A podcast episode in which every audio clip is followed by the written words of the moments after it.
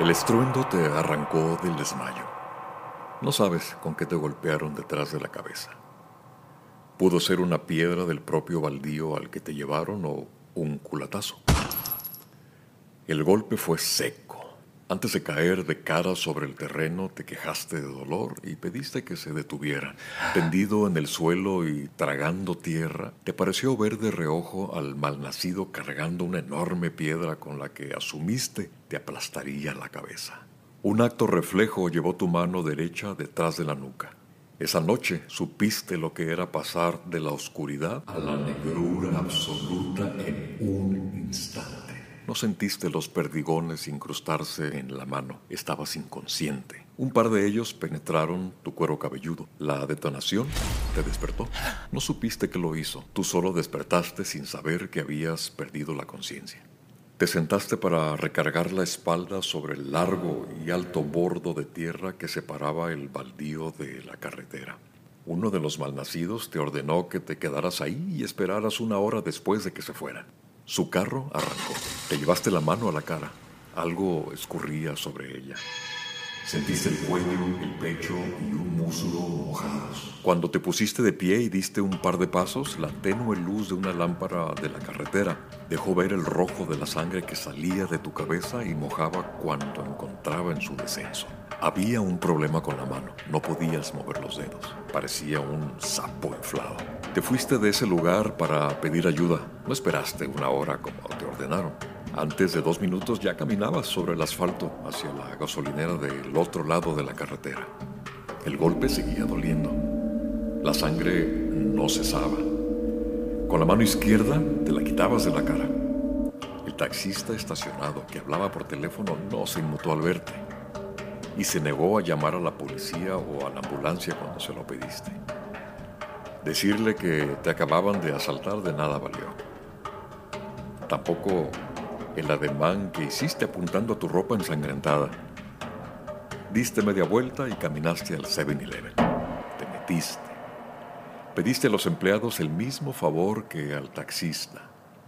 Uno no tenía teléfono y el otro no tenía saldo. Te dijeron que afuera había un teléfono público y te dieron unas monedas. No funcionaba. Solo aceptaba tarjeta. Volviste. Pediste una tarjeta prestada. La clientela se acumulaba en la caja. Te pidieron esperar. Lo hiciste en el pasillo de las frituras. Manchaste de sangre el piso. Dibujaste un camino desde el teléfono, tal vez otro desde el taxi. Te sentiste apenado y pediste el baño prestado para asearte y algo para limpiar el piso. Te viste en el espejo del baño.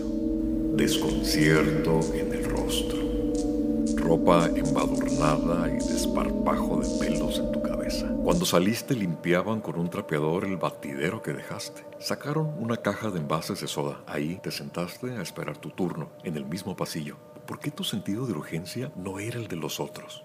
Cuando los malnacidos te subieron a su carro a punta de pistola, te sentaron en el asiento trasero. Tú en medio y un bastardo a cada lado. Enfrente otros dos, uno al volante y otro en el asiento del pasajero. Ese fue el que habló por teléfono diciendo que ya te tenían. El mismo que aló el gatillo mil veces encañonándote en la sien y en la nuca. El que maldijo las mismas mil veces porque ningún tiro salió. El malnacido a tu izquierda te cachó de pies a cabeza mientras el carro iba en marcha. Te quitó el reloj con una mano en dos segundos. Destreza delincuencial.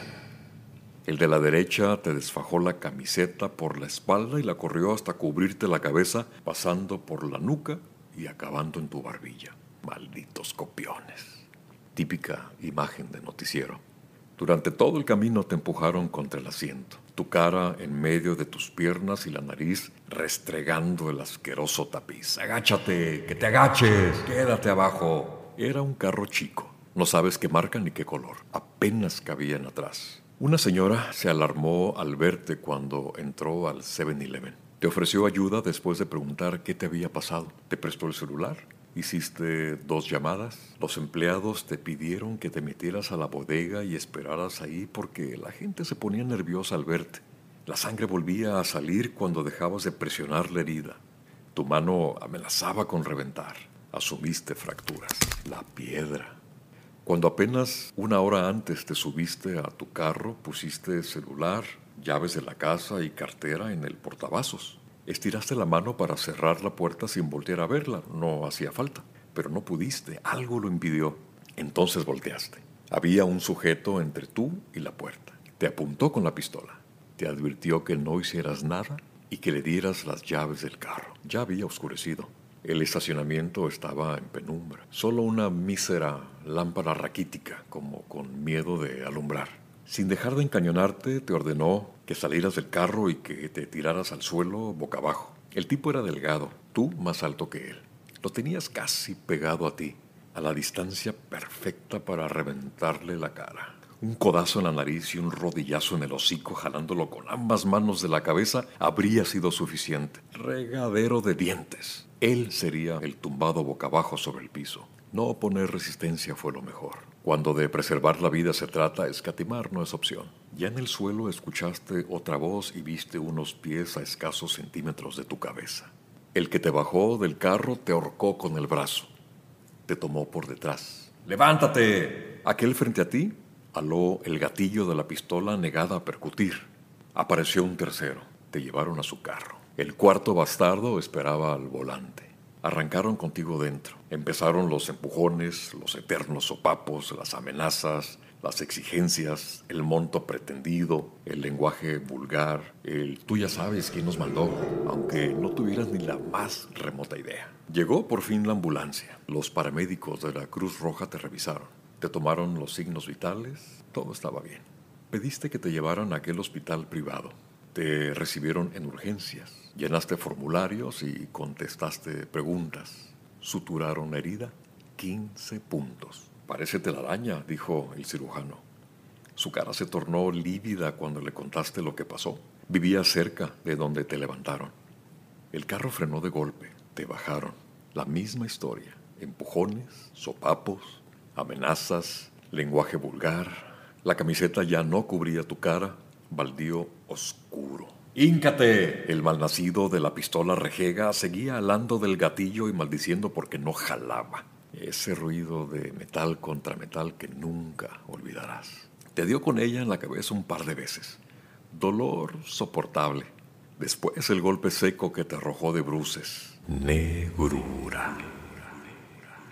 Luego de la sutura, el cuarto helado donde tomaron radiografías de tu mano. Siguió la tomografía de la cabeza en otro espacio. Las preguntas del médico al ver las imágenes. Respondiste que no hubo disparos, lo aseguraste.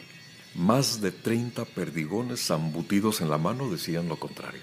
Esa mano no evitó que una piedra aplastara tu cabeza. No hubo tal, pero sí se interpuso entre los perdigones del escopetazo y tu nuca.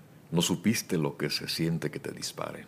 Estabas inconsciente, por eso no hubo alaridos. El hospital llamó a la policía. Tenían que hacerlo. Llegaron con la rapidez de quien está a la vuelta de la esquina. No así en el 7-Eleven. Allá ni pronto, ni tarde, ni nunca. Los agentes se apostaron alrededor de tu cama en urgencias, como médicos durante su internado, viéndote fijo, un agente del MP incluido radios escupiendo claves y chirridos, las preguntas del judicial en tono acusatorio, mirada amenazante en espera de tus respuestas. Respondiste lo que te dio la gana y no lo que esperaba. Lo mismo hiciste con el regordete del MP. Poco te importó su amabilidad. El parte que levantaron y la denuncia que firmaste fueron una farsa. Lo descubriste después. Leíste bien la mirada amenazante. Sí era un bastardo con placa. Los malnacidos llamaron a tu nuevo celular. Esperabas en el cuarto el alta médica. Habían pasado tres días. Nuevas exigencias, zumbido de oídos, visión borrosa, escalofríos, sudor, sabor a cobre en la boca. Sabor a cobre de Juan José Marín. La lengua de Sor Juana, saberes y sabores